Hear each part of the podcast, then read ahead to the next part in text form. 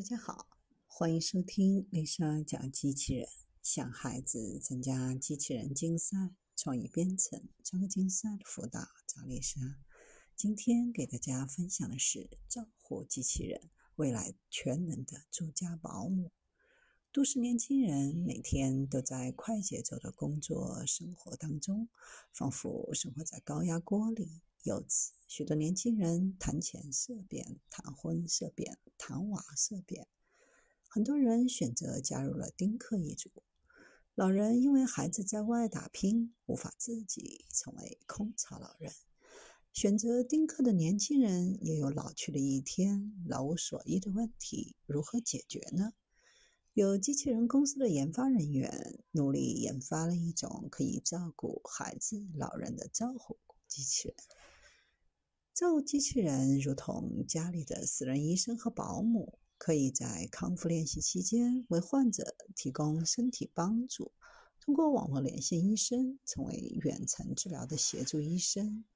配备心电图、血压计、超声波等测量设备，结合物联网传感器的使用，医生可以访问相关的健康参数，协助完成诊断、急救等重要的工作。在紧急情况下，可以提供快速救援，争取更多的救救时间。这款老年人的人形机器人助手还可以帮助老年人进行日常生活活动，例如做家务、陪老年人聊聊天儿。头部的多个摄像头和网络通讯模块可以通过网络和家人朋友视频聊天，还可以通过添加新的触觉系统改善与家人和朋友视频时的亲切感。老人在家也不用感到无聊，能够感受到远在外地和工作繁忙的孩子陪伴在身边一样。照护机器人最合适的用户群体就是空巢老人和留守儿童。目前这两个群体已经非常庞大，再加上未来的丁克一族老人，空巢老人的数量还会进一步上升。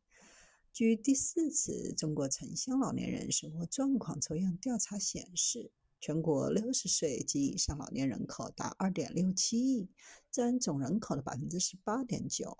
预计“十四五”期间，六十岁及以上老年人口总量将突破三亿，占比超过百分之二十。空巢老人人数突破一亿，空巢占比超过一半。根据中国年轻人生育意愿报告，我国丁克一族超过六十万，未来这种趋势还在逐年增长。丁克一族未来都将加入空巢老人的行列。在老龄化日益严重的环境下，空巢老人会越来越多，巨大的市场在等待着照顾老人。如何能把握住呢？最重要的就是机器人产品本身。这台照护机器人在加入 ChatGPT 后，大大增强了机器人的聊天功能，可以使机器人像自己的孩子一样跟老人唠嗑，缓解老年人无人陪伴时的孤独感。由于机器人身上带有很多传感器和视觉系统的收录数据，老年人家里的隐私保护也是相当的重要。机器人材质也有所改善，目前使用的是金属材质，硬度较高。一旦因为盲区或其他原因与老年人发生碰撞，很大几率会对老年人造成比较严重的伤害。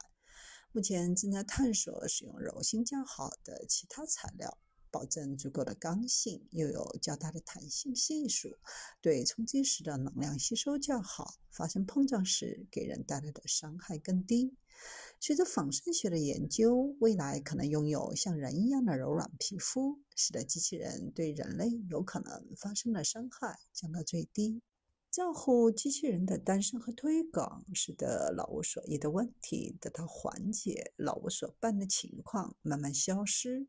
即智能语体使人们身边懂急救的护士、懂养生的专家、懂陪伴的知己、懂照顾的保姆。